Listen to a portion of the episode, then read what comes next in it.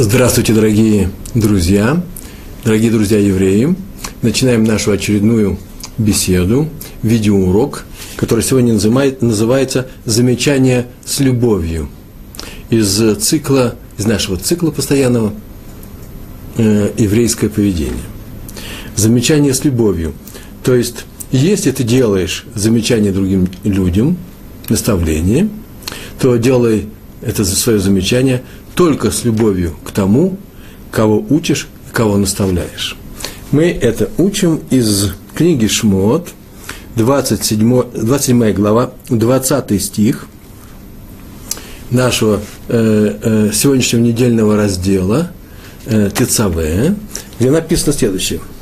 «Прикажи евреям, так обращается Всевышний к Моше Рабейну, к Моше, пророку Моше, нашему учителю, прикажи евреям, чтобы взяли себе чистого оливкового масла, выбитого, ну, выбитого в смысле из маслин, выжатого из маслин, для освещения. Раша на эту обычную фразу, в принципе, э, которая так и понимается, как обычное указание Всевышнего по, э, по тому, э, что и как должно функционировать в храме, что для этого нужно приготовить и так далее. Это то, чему посвящены наши недельные разделы, в книге Шмот э, замечает, написано для освящения. И это не просто написано для освящения, не написано для приношений.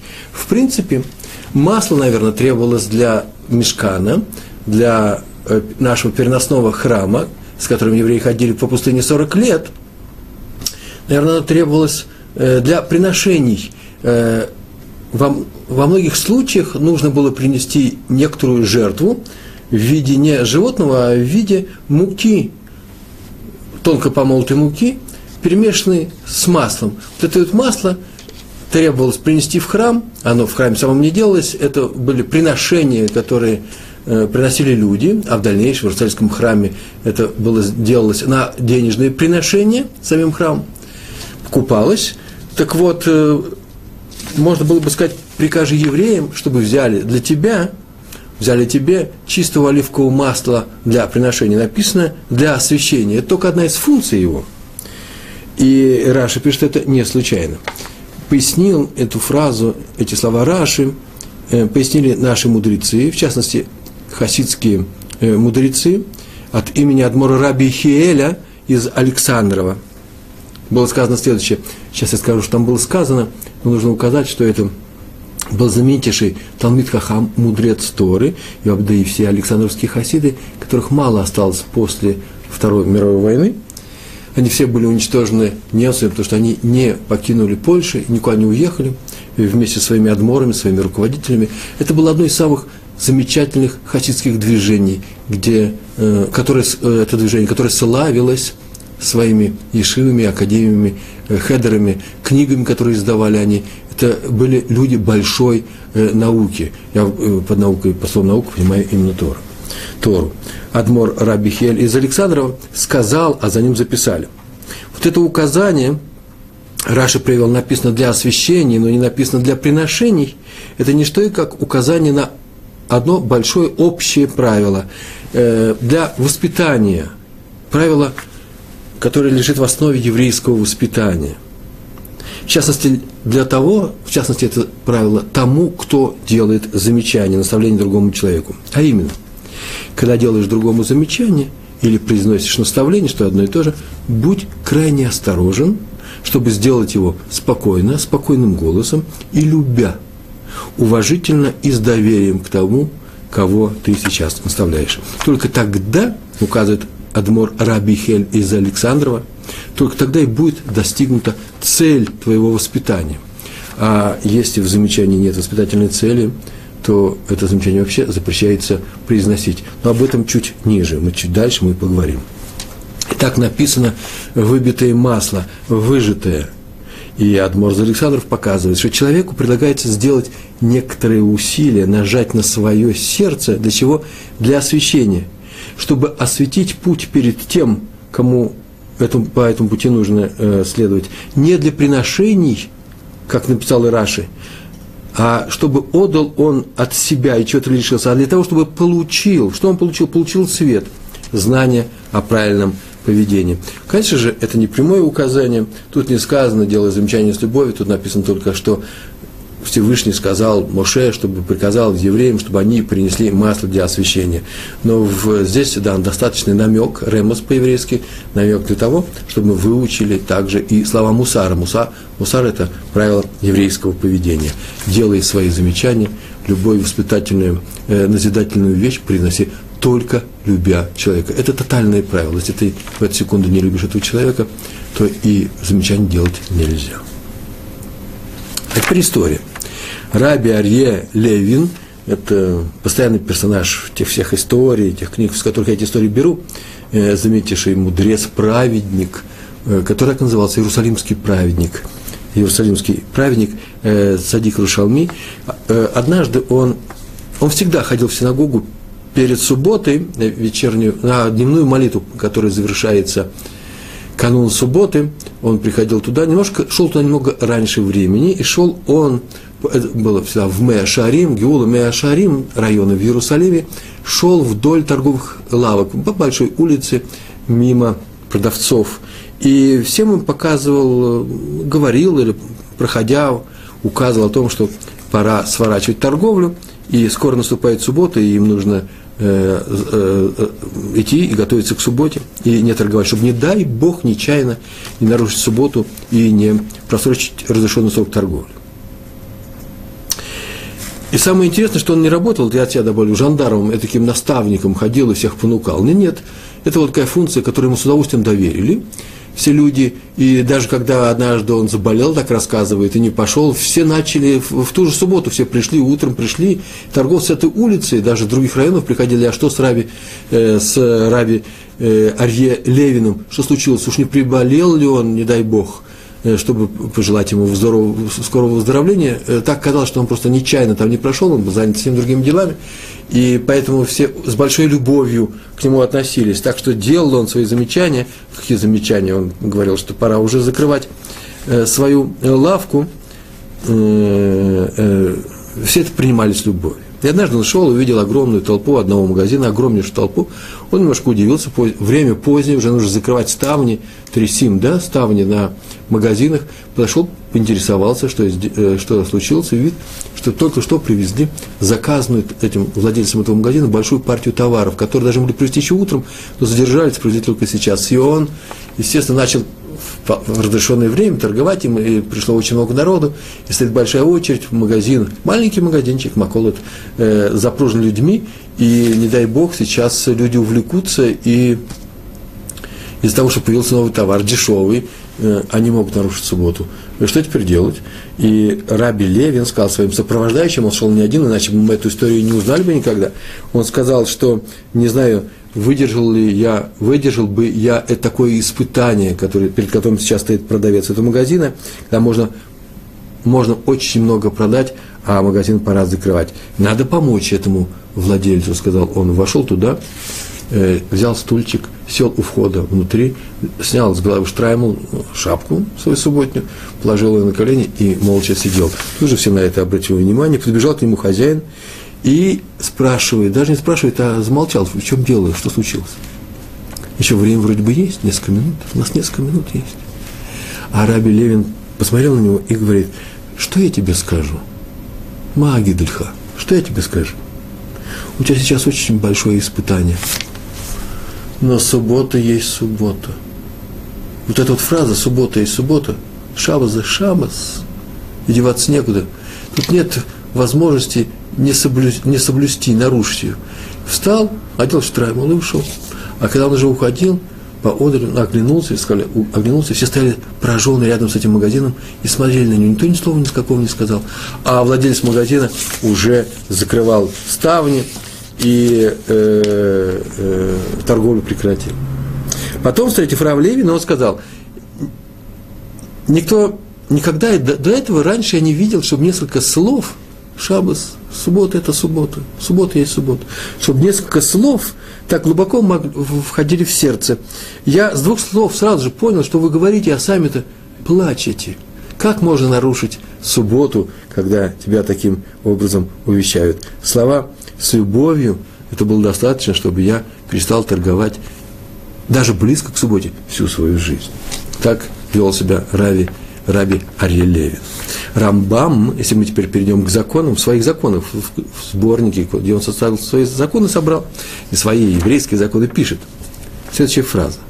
Тот, кто увещевает другого, делает ему наставление, как по делу между людьми, так и по делу между человеком и Всевышним, между человеком и Творцом, должен сначала принять это увещевание на себя. То есть то, что он говорит, так не делай, вот это он и не должен сам этого никогда не делать. То есть быть таким, как он, таким, как он того требует от других людей. И продолжает Рамбам. И обязан говорить, это важные слова, и обязан говорить спокойно, мягко, чтобы это было полезно тому, с кем он говорит. Спокойно и мягко – это очень важная вещь. Получается отсюда из Рамбама, если мы логически построим вывод логически отсюда, что если человек говорит неспокойно, не может говорить мягко, ну, например, всегда не может говорить мягко, или в этот момент не может говорить мягко, расстроен, сейчас он возбужден, то э, ему нельзя сейчас говорить. А если он э, говорит слова, которые не полезны тому, кого он сейчас, сейчас увещевает, то тоже лучше, конечно, рот не открывать. Об этом тоже немножко ниже скажем, а как же с, с постановлением Торы всегда делать замечания в некоторых случаях другим людям. Мы сейчас поговорим на эту тему. Мэйри, известный комментатор Торы, и Талмуда, в Талмуде Сота, э, лист 47, первая страница, пишет, читаю перевод его замечания – в добавлении как бы к Рамбаму. Нельзя делать замечания и наставления в гневе. Заметили, Рамбам пишет, надо делать наставления мягко, спокойным голосом, а Мейри пишет более категорично. Никогда не делай замечания в гневе, иначе только оттолкнешь того, с кем ты говоришь. Ведь быть злым в своих замечаниях, в своих замечаниях другим людям, значит стараться сделать их злодеями. Тяжелое слово – нехорошие слова брошены резко, э, крупное увещевание, э, то, что говорят на, э, на срыве, нервируя и себя, и других, такие слова никогда не достигают цели. А раз так, то в этом нет пользы для того, кому мы их говорим, а раз так, то запрещается их говорить. Это замечание Мэри, написано в Талмуде. Еще одна история – рассказывал об этом Раби Ляу Лупян, э, известнейший мыслитель, книги написал, э, знаменитый, известный учитель, э, талмудист. Однажды он, так он написал в своих воспоминаниях, шел с престарелым Раби Муше Ароном Штерном. И шли они по улице на субботнюю Минху. Он примерно вот как это делал Раби Арье Левин в предыдущем рассказе, ты рассказываешь. Шел на субботнюю Минху, вокруг ехали машины – и проходили они по улице, где жили соблюдающие Тору э, евреи, но улица была открыта для движения, такого в Израиле, э, к сожалению, много, и сейчас такое встречается. Я живу, например, в районе, в Иерусалиме таких районов несколько, около 10, где полностью закрыт район для субботней, субботней езды, но между районами, например, на э, известной улице Бар-Илан, где проходит перекресток пересечения двух больших дорог, движение продолжается, и это движение идет в субботу, в нарушение всех правил. Так или иначе, на эту тему я сейчас не собираюсь дискутировать и говорить, просто взял и заметил, что он шел, Раби Штерн, и вздыхал, сокрушался по тому поводу, что вот вокруг него э, на границе Бнегбраха и Тель-Авива большое движение э, машины. А едут ведь евреи в субботу. И вдруг подъехал такси, остановился прямо рядом, рядом с ними, и а, там в открытое окошко высунулся шофер, еврей, и спросил их э, рабоним, э, скажите, пожалуйста, мудрецы, да, скажите, пожалуйста, как проехать туда-то и туда-то. Он был такой прямодушный, простой еврей, который, ему куда-то нужно было ехать, он заплутал, и хотел он э, поехать дальше, местные люди идут, почему бы не спросить их, а тем более уважаемые люди с седой бородой, почему бы не спросить их, куда пройти. Раби Штейр закрыл лицо руками и начал плакать. Он только что шел и сокрушался о том, что все нарушают субботу, а тут один из них спрашивает, как проехать его. Шофер удивился, настолько удивился, что он вышел из машины, подошел к нему, к Рэбе, и спросил, в чем дело. И Рафштер сказал ему, с одной стороны, я не могу не ответить еврею на его вопрос, на его просьбу. Я должен сказать тебе, как куда проехать. Ты еврей, я обязан помочь другому еврею. А с другой, как я отвечу, если тем самым ты сейчас можешь, не дай Бог, нарушить святую субботу. Вдруг шофер такую фразу говорит, вот интересно, то же самое каждый день мне говорит моя мама, шофер был молодой, с которой я живу. Мама мне это говорит, но она не плачет, когда просит меня перестать работать в субботу. Вся разница. Тут же он закрыл, а, Раф стоит, продолжает плакать, закрыл машину на ключ, протягивает Раву Штерну ключи и говорит, вот кончится суббота, я к вам приду, вы где, в эту синагогу идете, я к вам приду и заберу эти ключи. Это он сделал так, наверное, так полагаю, чтобы уверить э, Рава в том, что он э, не обманывает его в том, что на самом деле он ехать в субботу никуда не будет. Рав Штерн ответил, ну я не могу их взять. Вы знаете, да, что есть некоторые предметы, которые в субботу нельзя брать, переносить, трогать, называется мукция. Это те вещи, которые мы делаем, запрещенные в субботу дела, э, работы, например, дрова, Э, свечи, спички, деньги и так далее. Их нельзя переносить, их нельзя трогать и брать. Что делать? Тогда, по-моему, это был Раби Лупиан, один из них сказал, что а ты положи где-нибудь, спрячь, он под колес своей машины сбоку. Никто не тронется, Всевышний нам поможет. Так он и сделал, и э, субботу, э, всю машину постояла всю субботу. Потом Рафштерн сказал Раву Лупиану, и тот написал об этом в своей книге. Вот интересно, говорит, если еврея напугать, он не перестанет нарушать субботу. А если еврея любить, то перестанет.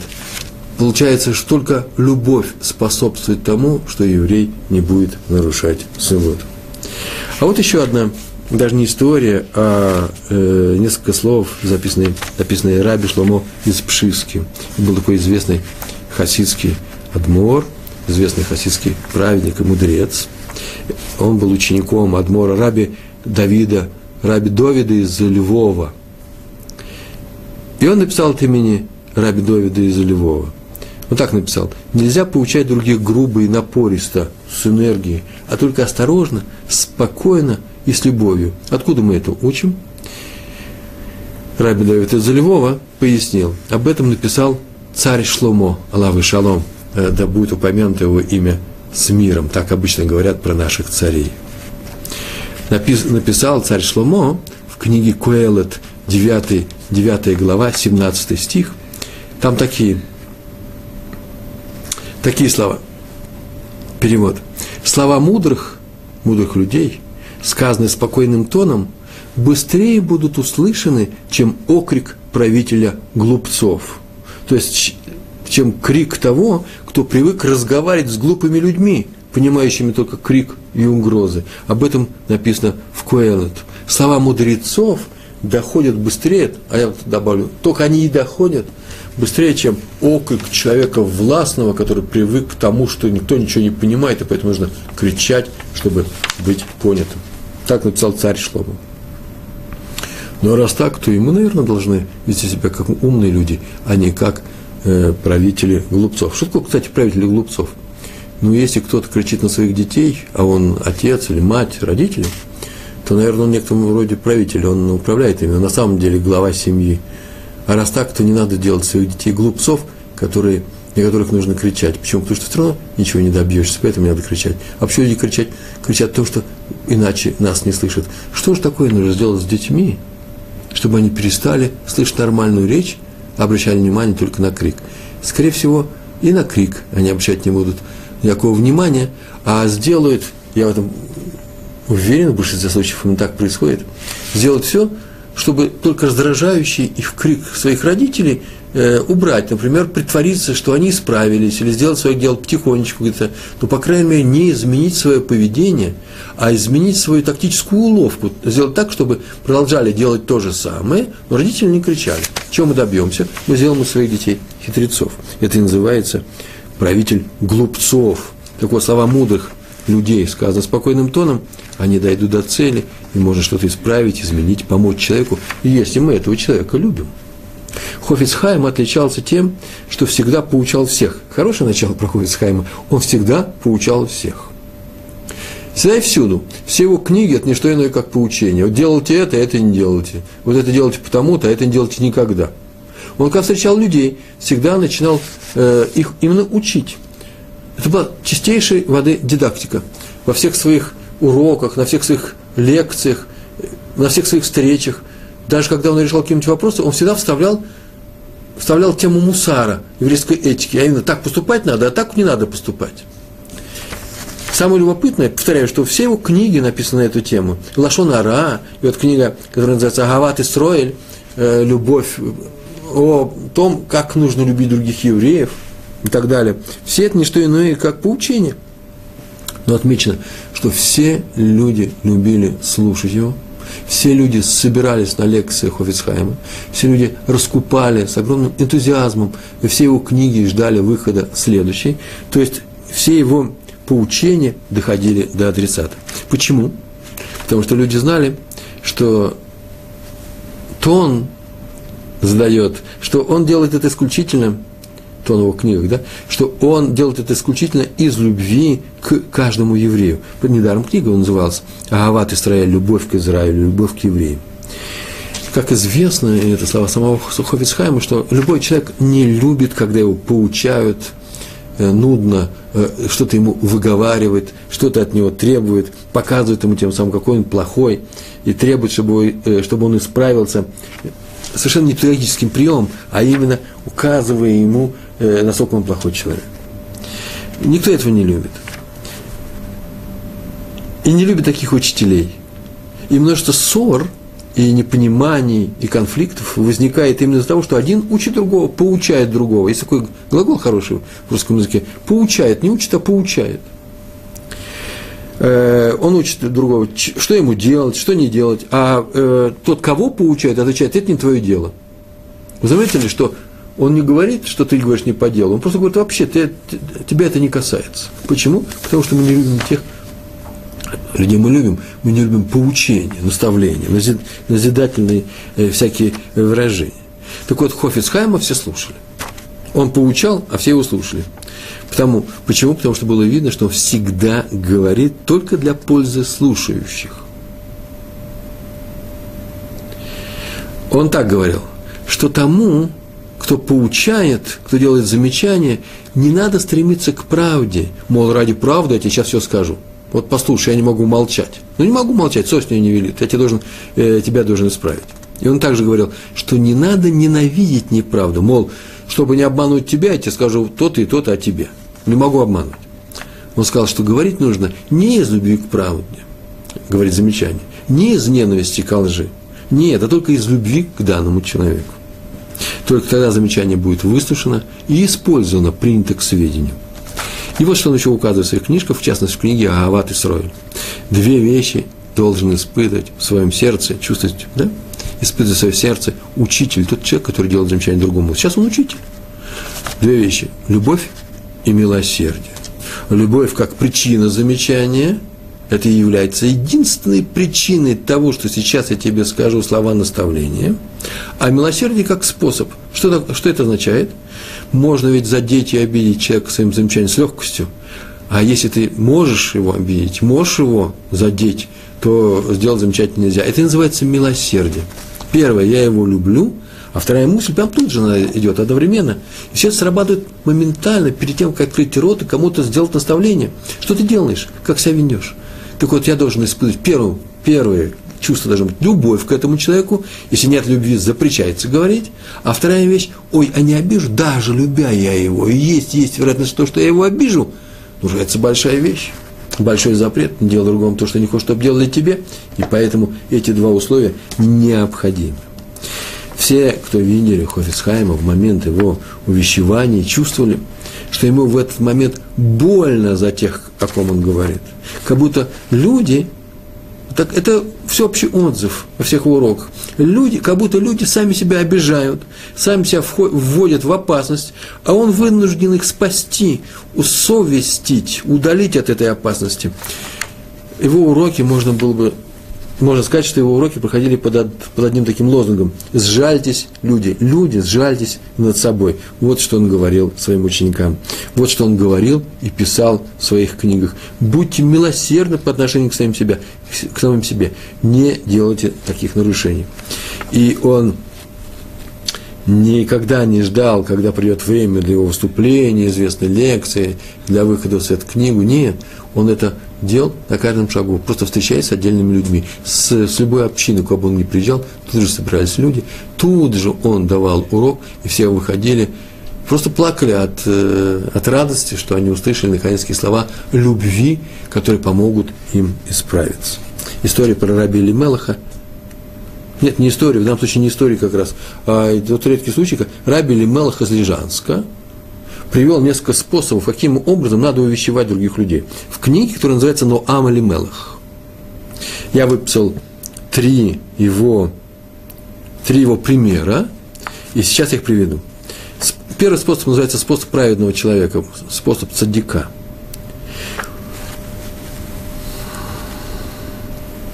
Он не говорит человеку, праведный, праведник, праведник, да, цадик, не говорит другому человеку, что ему нужно исправить в себе. Нет.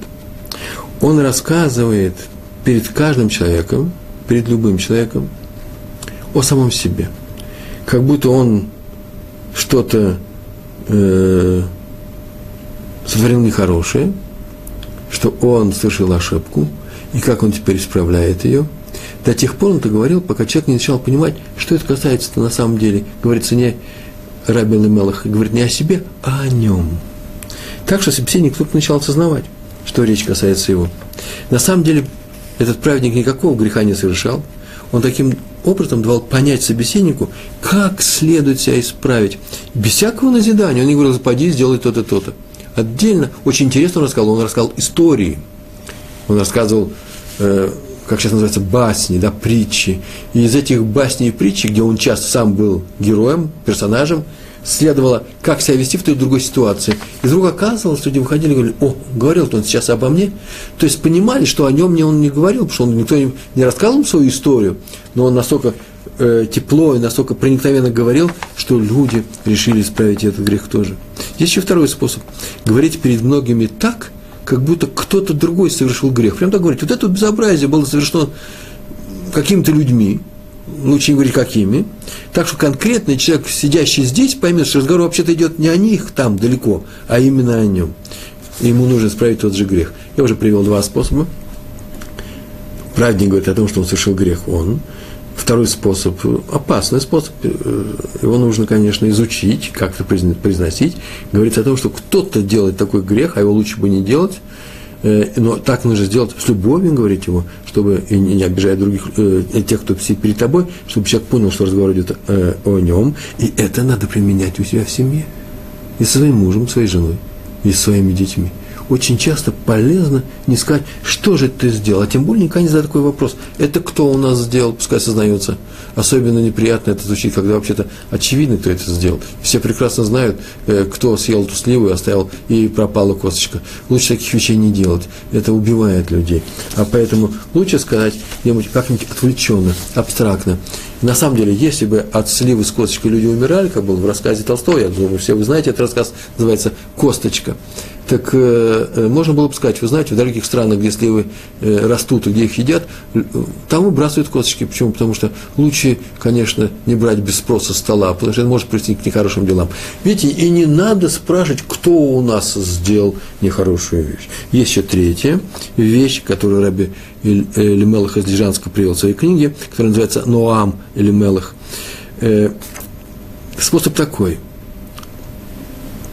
человек рассказывает, тот, кто читает наставление общине о чем-то совершенно нейтральном, ее не касающемся, о чужих грехах и проступках, э, совершенно отдельно от того, чтобы починить кого-то. Не надо говорить, вот смотрите, какую вещь совершили, второй способ у нас было, и вот так нужно было исправляться. Да нет, рассказывай что угодно, но главное, абстрактным образом, но так, чтобы каждый принял сказанное близко к себе, близко к своему сердцу. Так рассказывали о самом рабе Алимелахе в книге. Книга называется «Мы Орва Шамаш». Известная книга. Там описаны многие э, события, происшествия из его жизни. Читается просто на одном дыхании, на иврите. К нему приходили люди, это обычная история. Он стоял в центре большой комнаты, у них там внутри, в доме, большой толпы. Вокруг они стояли люди. И он рассказывал какую-то историю, историю, и каждый думал о том, что рассказывает о нем – многие выходили, люди, и говорили, откуда, сами себе говорили, откуда наш Рав знает про меня так много и глубоко. Как хорошо, что он не сказал это мне в лицо, а дал понять, что мне нужно исправиться. Остальные подумали, что, наверное, на них. Я-то знаю, что все было сказано обо мне. Это не просто теория. Повторяю, так надо разговаривать с детьми, со своими, всегда, без всяких исключений. Нельзя понукать детям, вечно от них что-то требовать. И к тому же говорить своим недовольным голосом, не дай Бог. И поэтому есть несколько важных пунктов, которых я сейчас приведу. Мне не показались важными, хотя мы уже как-то называли в одной из этих лекций, э, говорили э, примерно об этом и говорили. Я их перечислю. Первый пункт. Есть несколько важных пунктов. Первый такой. Надо понять перед тем, как хочешь сказать ребенку какую-нибудь вещь, наставить, наставляя его, делая замечания. Ну, вздохните перед этим, сейчас будет тяжелая работа. Сейчас придется моему ребенку не, не сказать, какой он хороший, какой замечательный, а сказать, чтобы он что-то исправил. Ну, чтобы он не, больше не разбивал любимые чашки нашей бабушки, чтобы он не опаздывал в школу, чтобы он не мучил нашу кошку. Что там еще можно сказать? Три примера неудачных, конечно, потому что наши дети совершенно не такие. Но нужно вздохнуть и подумать, вот сейчас, сейчас буду говорить своему ребенку что-то. Это из-за чего я буду говорить? Что я хочу от этого? Уж не раздражает ли меня сейчас он своим поступком? Если он меня раздражает, то не о своем ли благополучии, не о своей ли пользе я сейчас буду заботиться. Сейчас уже пекусь. Если о своем благополучии, о самом себе, то надо или смолчать, ведь согласитесь, что мы любим людей больше, детей больше, чем самих себя – а тут, мое благополучие на первый, на первый план выходит, или смолчать, или мягко попросить человека, в данном случае ребенка, что-то исправить. Например, я хочу им сказать, что я пришел с работы, устал, я хочу, чтобы дома было чуть тише, они шумят, кричат жутко, а могут перейти в соседнюю комнату. И не надо не кричать, сейчас же уходите, убирайте и так далее. Почему? Потому что вообще-то я беспокоюсь о самом себе. А раз так, что детям-то можно и покричать. Дети вообще, это такие люди, которым разрешено кричать.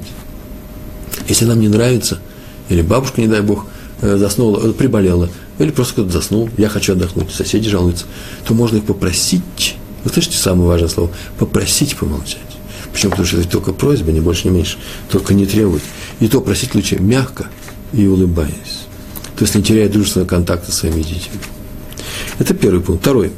Нужно подумать, нужно ли мое сейчас замечание, которое сейчас я буду произносить этому моему ребенку, полезно ли оно ему – Например, не бегай по лужам, веди себя тихо, или там что еще, не дергай кошку за хвост. Потому что если оно ему, в принципе, принципиально не нужно, то, может, иногда и надо смолчать во всех примерах, которые сейчас привел. Только с кошкой, конечно, нужно сказать, пожалуйста, Васенька, не трогай кошки больно. Или взять кошку просто и додвинуть ее от Васеньки. Э, во всех остальных случаях иногда, может быть, нужно побегать по лужам, иногда нужно вести себя громко. Дайте детям чуть больше свободы. Как говорила моя бабушка, я вас не буду ругать своим внукам, иначе вы вырастете такие, как я. Что это означает? Человеком, который хочет всех ругать. Так чтобы, чтобы они не выросли нервными, давайте не будем их нервировать. Хорошее выражение Раневского, да? Не нервируй меня. Так может сказать любой ребенок своей маме. Мам, не нервируй меня. Третий пункт. Всегда ищи первым делом всегда ищи возможность смолчать и не сделать замечания. Всегда ищи возможность улыбнуться, одобрить, поддержать, проявить свою любовь к ребенку, обнять его, пожалеть, показать, что ты его очень любишь. И это в первую очередь. То есть, замечание делай с трудом, как будто тяжкая работа, а вот любовь проявлять, заставляй себя или проявляй, дай открыто проявляться ей всегда. Только тогда у нас вышли нормальные еврейские дети – и еще важный, наверное, пункт. Я, наверное, все пункты сегодня произнесу, потому что я не успеваю. Я, я не успеваю их подготовить. Почему? Потому что пунктов здесь можно очень много. Но это, мне кажется, очень важными. Сегодня мне не показались именно такими. Четвертый пункт. Никогда не ругаем ребенка при других. Между прочим, все это годится не только по отношению к ребенку, а ко всем остальным э, людям, но к детям тем более, потому что они очень ранимы. Они самые зависимые от нас э, люди. Они социально э, слабы. А раз так, то нельзя их э, обижать. Они не виноваты, что они слабее нас. Никогда не ругаем ребенка при других. Даже внутри семьи даже при его родном брате, э, сестре, э, в кругу своих. Даже если на него кто-то жалуется, мы пожурим его не при этом жалобщике. На самом деле, кто-то взял и сказал какую-то э, фразу что вот меня обидели.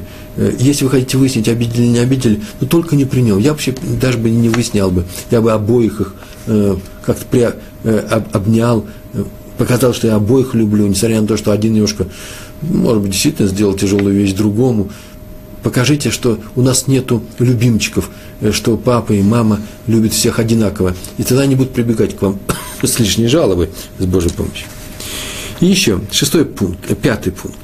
Если мы делаем ребенку какое-то замечание, например, я делаю замечание, то его мама, моя жена, в это время молчит. Она не поддакивает, она не становится на мою сторону, хотя моя сторона очень правая. Так и надо сделать. Надо этому мальчику, мальчика поставить на место, надо показать ему, что он был неправ, и надо немножко рисковато. Бывают такие случаи, сегодня мы о них не говорим, э, нужно, надо сказать это с позиции силы, но сказать, только не дай Бог руками, не дай Бог криком.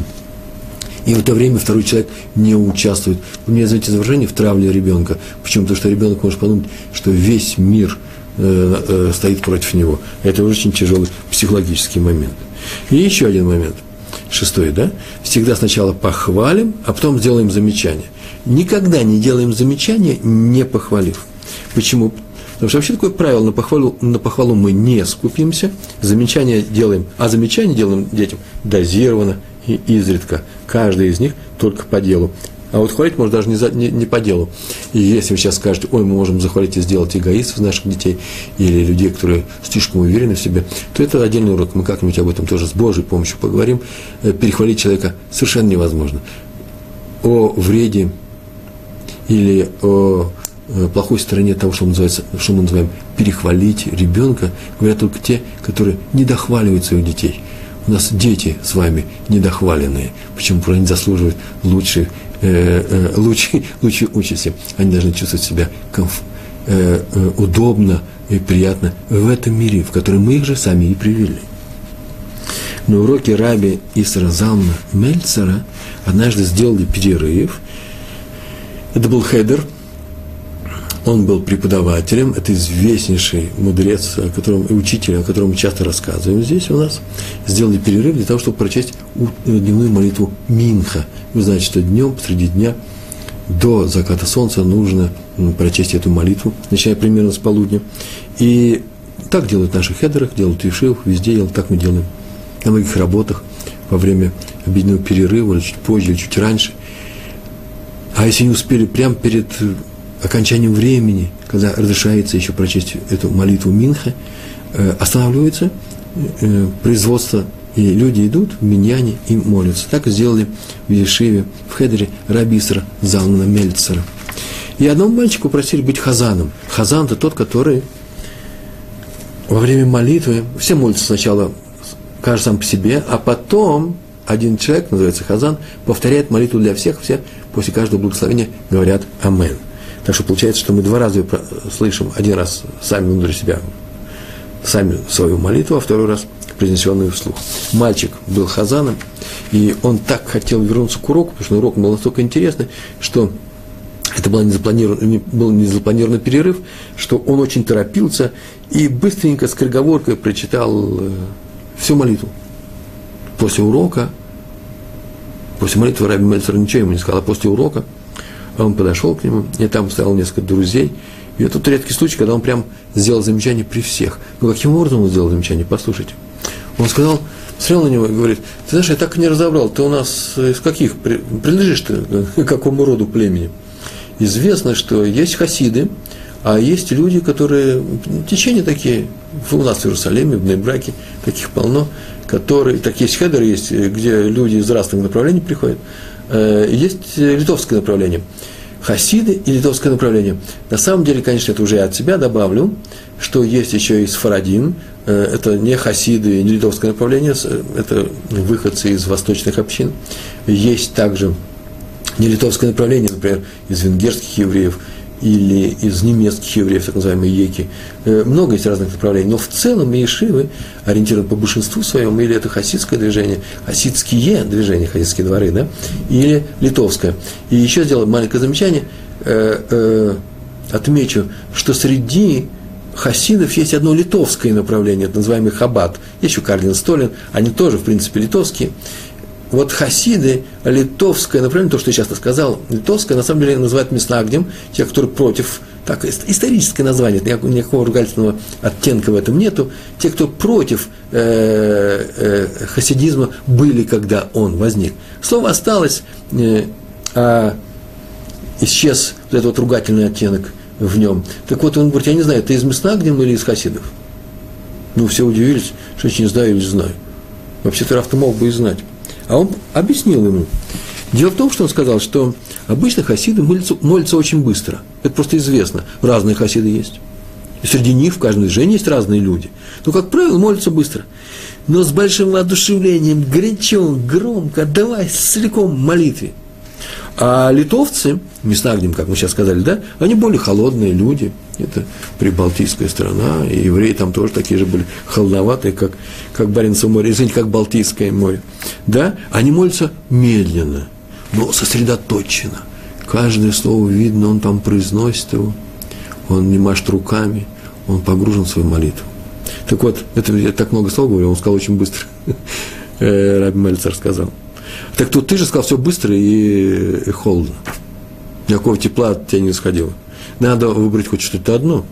И мальчик понял, что на самом-то деле Раф не держался не его происхождения, а сделал ему замечание, что нельзя говорить скороговоркой и быстро. Поэтому с тех пор, как это отмечено было, в самом же Хедере его вызывали еще быть Хазаном, он говорил эту молитву за всех, да, для, для всей общины, для, для, всей, для всего Хедера.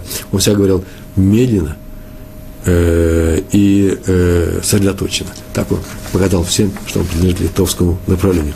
Это реальная история. И еще одна, еще одна история, не история, а ворд. Ворд – это слова Торы, э, записанные Раби Хаймом Шмулевицем в книге «Сихот Мусар», известная, знаменитая книга, по которой мы учимся. И многие вещи, в принципе, э, те темы, которые я здесь рассматриваю, указаны в этой книжке. Сихот Мусар. Посмотрите, по-моему, даже на русский язык какие-то отрывки приводили ему, всю эту книгу. Ну, такая книга должна быть когда-то и переведена, э, быть переведенной. Написано в книге Дворим, 12 э, стих, нет, 12 глава, 15 стих, там так написано, про Мирьям. Э, у Мирьям после некоторых слов, которые она сказала э, против, в адрес Муше Рабену, своего, своего брата Муше, э, возникло некоторое кожное заболевание. Она покрылась белой кожей, белыми пятнами на коже. И в таких случаях, как написано в Торе, нужно выйти за пределы стана, семь дней э, находиться вне стана, никто не должен приходить, наверное, какую-то еду давали и в это время стан мог уйти. Все остальные могли подняться и выйти. Так вот написано, и была Мирьям заключена, а то есть сидел в одном месте, никуда не, уходя с одного места, за пределами стана семь лет. А народ не шел дальше, пока она к нему не присоединилась. Между прочим, есть маленькое замечание такое, тоже очень интересно. Что значит, шел, не шел дальше, пока не присоединилась? Что нам сообщается здесь? Но ведь шли-то за облаком днем и облаком из, из об, э, э, столбом из облака – облачным столбом, а ночью за столбом света, когда поднимался это облако, тогда и. Кто кого ждал? Так вот здесь было написано, что они не шли, пока она к ним не пришла, пока она к ним не вернулась. Это означает, что никакое облако не могло сдвинуть их с места. То есть желание народа учитывалось Всевышним. И народ не уходил, пока Мирьям не, э, не вернулась из этого заточения. С одной стороны, у нее было кожное заболевание. Кожное заболевание, которое, между прочим, по в комментариях описано, что это не что иное, как э, некоторое наказание, я с этого начал, я сказал несколько нехороших слов про своего брата, наказание за лошонара, за неправильную речь. Своего рода безайон называется. Вещь вообще, в принципе, позорище. Ну, позорная вещь. Ну, на, на лице, на руках, на теле человека э, видно, что он нарушил какую-то заповедь. В открытую, ничего не скроешь. А с другой стороны, весь народ ее ждал – с каждым днем ее позора, чем больше он подливался, тем все больше участия проявлял к ней народ. Ждали, когда она вернется. Со, то есть можно сказать, что ее ждали сострадая, помогая тем самым преодолеть ей это испытание. Мы, помните, такой правило говорили, по-моему, даже уже в прошлый раз на нашем видеоуроке, что семеро одного ждут. Это такое правило у евреев. Семеро одного ждут. Целый народ, 600 тысяч, только одних взрослых мужчин, евреев, старше 20-летнего возраста, и все их семьи ждали одного человека. Если это болезнь, которая была, у которой была у Мирьям, это открытый выговор человеку со стороны Всевышнего за проступок, то даже он сделан самым мягким образом. Каким образом? Народ ждал, и облака не отходили, пока не кончится наказание. А теперь история еще, еще одна история про раби Арье Левина. Он встретил однажды на улице одного своего старого знакомого, который приехал, э, э, Раф Левин жил в Иерусалиме, а человек приехал из Европы, он был Куэн, вы знаете, что такое Куэн, да? Священ, священники переводятся обычно на русский язык. Те люди, которые у нас в Израиле это делается каждый день во время утренней молитвы, а за границей это делается по праздникам, по праздникам Торы, когда выходит Куаним утреннюю молитву и благословляют, стоя рядом с Ароном, с ящиком, где находится Сефер Тейра, свитки Торы благословляют народ. Народ означает Амен. Так вот, он встретил его в Иерусалиме, он к нему приезжал несколько раз, а тут он встретил его в Иерусалиме, он в Иерусалиме шел по улице вместе со своим сыном и с гордостью сказал, что вот моему сыну недавно мы справили бармицу, он теперь взрослый человек. И вдруг Раби Леви, Левин так обрадовался, он стал жать ему руку, обнял его, расцеловал сказал, что всю жизнь он завидует Коэнам. Это же как здорово! Каждый день благословляют народ, делают благо, хорошо народу. Ведь с этим благословением на самом деле при, при, э, приходит э, благо э, с небес еврейскому народу. Благословение – это непростые вещи. Мы говорили об этом, еще будем говорить. И сами они при этом благословляются. Если вы помните, Аврааму Всевышним было сказано в, в недельном разделе Лехальха, что им благословятся все народы земли. И так было сказано, благословляющий тебя будет благословлен, сам он будет благословлен. То есть Куаним, Куэны, когда они благословляют народ, сами приносят этим деянием, этим хорошим поступком, приводят благо для самих себя, самих себе. Между прочим, отсюда правило в скобках замечу, в сноске что когда мы делаем хорошие вещи другим людям, тем самым мы делаем хорошую вещь себе, приносим благо, благодарность Всевышнему, благодарность небес, заслугу, награду, сахар и себе. А когда мы говорим хорошие слова, пожелания, это называется благословение, то мы и сами будем благословлены. Это означает, что благословляющий тебя будет благословлен. И так он сказал, как здорово, то такая у тебя замечательная роль, а я просто израилий, просто обычный еврей. И через несколько недель кто снова встретил Рави Левина на улице и сказал, а как хорошо, Раф Леви, Раф Левин, Раф, э, Рабария, да?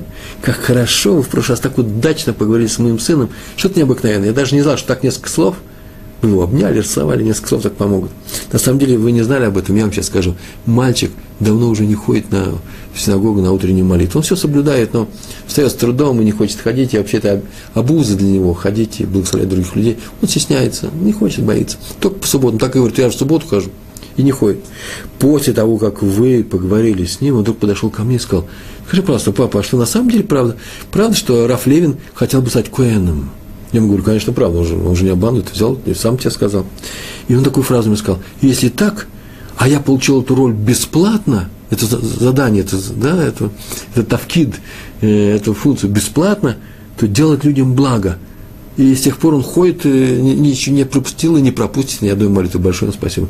Вот видите, если он пожаловался другому человеку, что мой сын, Рэбби в Хейдере – в учебном заведении.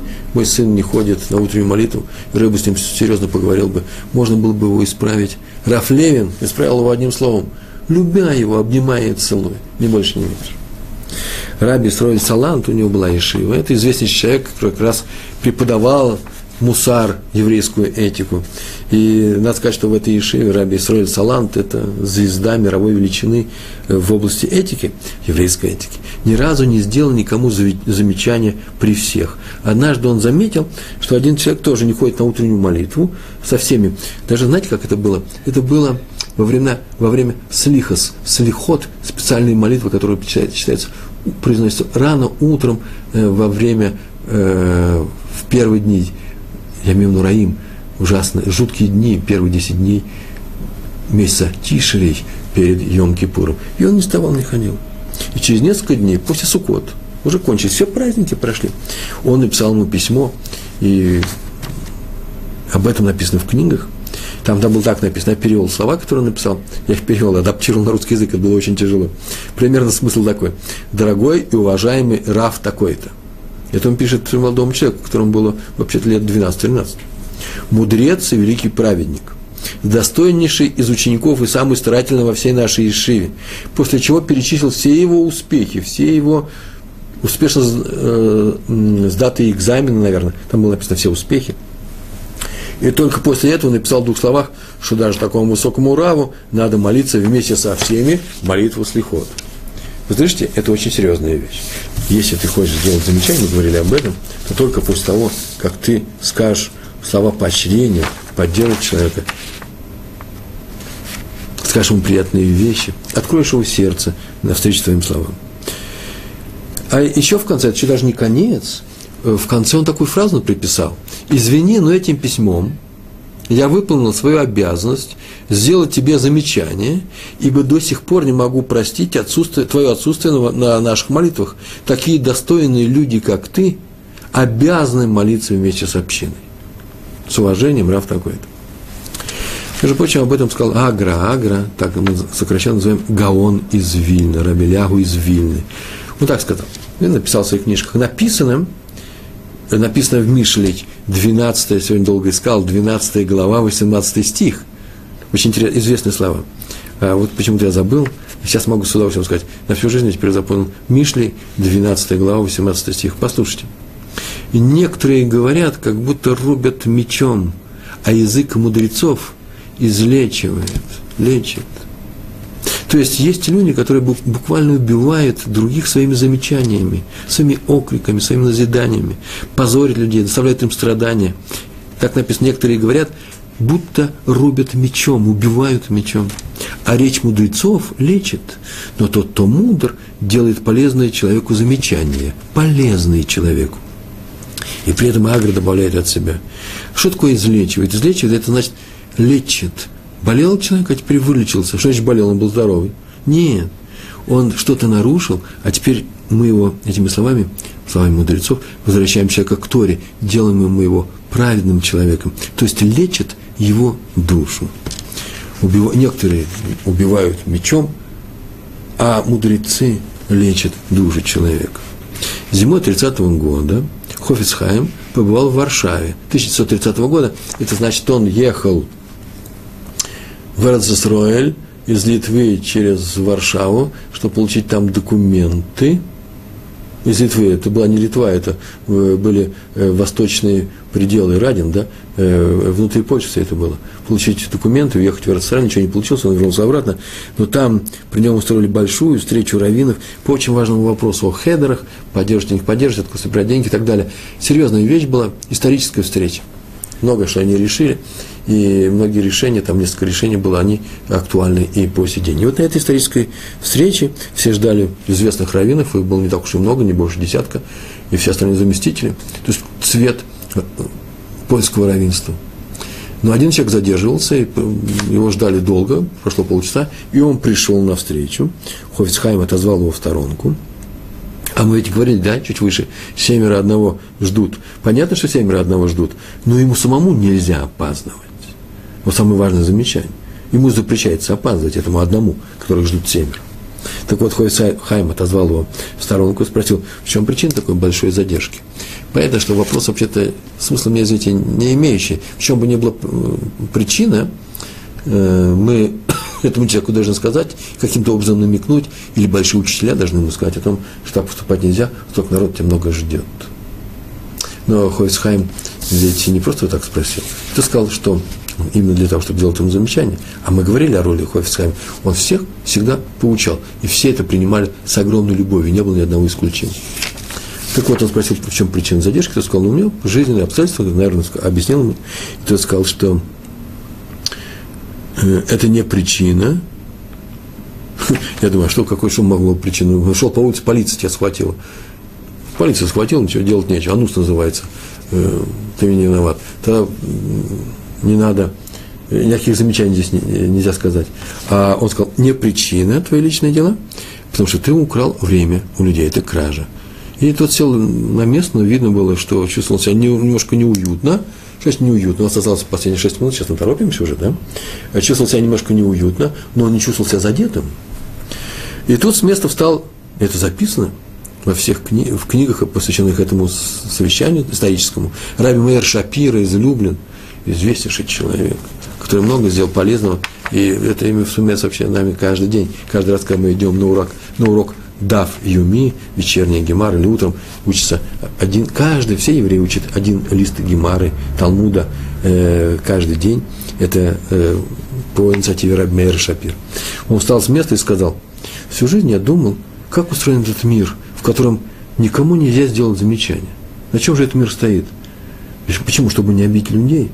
Ну, разве это справедливо, сказал Раби Мейер Шапир, а я перевел его слова, если простые люди могут исправиться, а большие люди не могут. Никто же им никогда ни намеком не, не покажет о том, что они что-то неправильно сделали. Кто им укажет на ошибку? И спасибо, что в нашем поколении есть Хофицхайм, который может и больших людей вернуть к норме, сделать их нормальными людьми. Это очень большая вещь. Почему? Потому что серьезные вещи, мы уже говорили на эту что большие начальники – это особая статья в нашем рассмотрении. Иногда им можно делать то, что нельзя делать другим. То есть в их адрес можно делать то, что нельзя делать в другим. Например, сказать человеку, который, на самом деле, в открытую сказать человеку, Э, который занимает большой пост, ну, предположим, сейчас я придумаю, является, ну, главным районом какого-то крупного города, но ничего не делает на своем посту, что нужно что-то делать, что так нельзя себя вести, что нужно возродить еврейскую жизнь здесь, помочь тем людям, которые хотят читать Тору и так далее. То, что вообще-то нельзя делать, такое замечание нельзя сказать в адрес других людей. Лашон гора, замечания, запрещенные вещи, вот для больших начальников по Хофицхайму можно. И Раби Мейер Шапир сказал, как хорошо, что есть Хофицхайм, который нас научил говорить такие вещи нашим большим начальникам. Взялся за э, роль равина, э, слушай наши э, укоры и замечания. Но вовсе не делать замечания нельзя. Все, что касается заповедей и правильного поведения, Дарахерец называется, да, правильное поведение. Если это нарушается, то нельзя пройти мимо этого. Это важный момент, без этого нет всего нашего урока. Написано в книге, в книге Ваикра, 19 стих, 17, 17 посук, 17, 19 глава, 17 стих. Охех техих эт амитеха – Охехта, хих, это митеха. Увещевать, увещевай, два, двойной глагол, свой народ, то есть евреев, и не понесешь за него греха. Если ты будешь делать замечание по делу, когда человек хочет, может нарушить, э, не дай Бог, заповедь, или уже нарушил, теперь его нужно исправить, или правильное поведение, э, нужно вернуть его к правильному поведению, то есть ты не можешь э, пройти мимо и то, если сделаешь замечание, не принесешь за это греха. То есть не нарушишь запрет проходить мимо без замечания. Для этого, первое, надо быть уверенным в том, что нарушается именно заповедь или правило поведения Дерехерец. А не просто так. Надо увещевать спокойно, повторяем, и это лейтмотив всего нашего, нашего всего урока, с любовью. А если он нас не услышит, то вообще надо смолчать потому что ты тогда не нарушил заповедь делать завещ... э, э, э, увещевание. Почему? Потому что он же нас не слышит. И третий момент, надо максимально стараться, постараться не обидеть человека, реально помочь ему, а не просто сделать такое замечание, тем самым получится, что я показываю, о, смотрите, я веду себя правильно, а ты себя неправильно. Это совершенно недопустимо. Со слов Рава Котляра передают, был такой великий известный Рав, почему именно главам Ешив поручено собирать деньги на свои ешивы по всему миру. Вы заметили, главы, э, сами руководители ешив ездят собирать деньги. Почему они посылают посланцев? Почему они э, своих заместителей? Так принято делать не только в нашем поколении, так всегда принято во всех поколениях. И он объяснил, немножко такое нестандартное объяснение, я решил привести его. Дело в том, что глава Ешив, глава Ешив наиболее близок к тому, чтобы обидеть человека, ученика при всех, нечаянно обидеть. Называется ли э, Ляльбин Пуним – Леальбин пуним – это обелить лицо. А это приравнивается к убийству. Человек побледнел от того, когда ты его сделал окрик. Случайно. Написано, лучше пойти в огненную печь, чем обелить лицо человека при всех. Так вот, некоторые могут это сделать случайно, нечаянно и это приравнивается к убийству, а за нечаянное убийство наказание галутом, а именно изгнание в Эрмиклад, город-убежище. Вот пускай теперь по всему миру поедут, чтобы себе искупить тот грех, который нечаянно могут сделать. Грех, который они могут сделать нечаянно, а именно обидеть своих учеников. И последнее, осталась нам одна минута, я успею. Однажды Раби Натан Финкель, Сабы из Слободки, должен был сказать тяжелые слова упрека своим ученикам. А он никогда не делал тяжелых, не говорит тяжелых слов. Он встал перед всеми и сказал, каждое утро мы читаем в, в молитве Пасукеда Зимра, отдельно, специальные отрывки из Таилим. И там говорится следующее, среди прочего. Я вам прочитаю эти слова.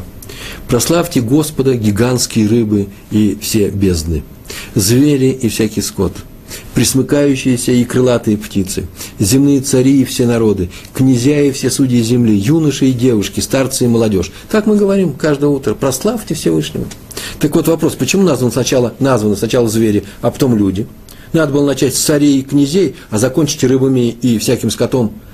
Но так потому, что сначала были сделаны животные и скот, а потом человек – Просто в силу того, что они были произведены на этот мир раньше, поэтому они названы раньше. Вот и я, сказал Рабин танце Финкель перед всеми, стоя перед всеми своими учениками, сейчас скажу вам несколько тяжелых слов, несколько слов тяжелого укора. На каком основании? Только потому, что я старше вас. А поэтому выслушайте меня, пожалуйста, я же родился раньше вас. Мы сейчас провели урок на тему, что нельзя делать замечания. Я бы не делал этого урока, если бы я не был пожилым человеком с белой бородой, человеком, который родился раньше, много раньше многих из вас. Только поэтому я себе позволил сказать такие, э, сказать э, э, все, это, все это поучение. Я же не что иное, как замечание другим людям. А именно в чем оно заключается? Делайте замечания другим людям с любовью. Вот как сейчас я это сделал, любя вас. Большое спасибо. Всего хорошего. Шалом, шалом.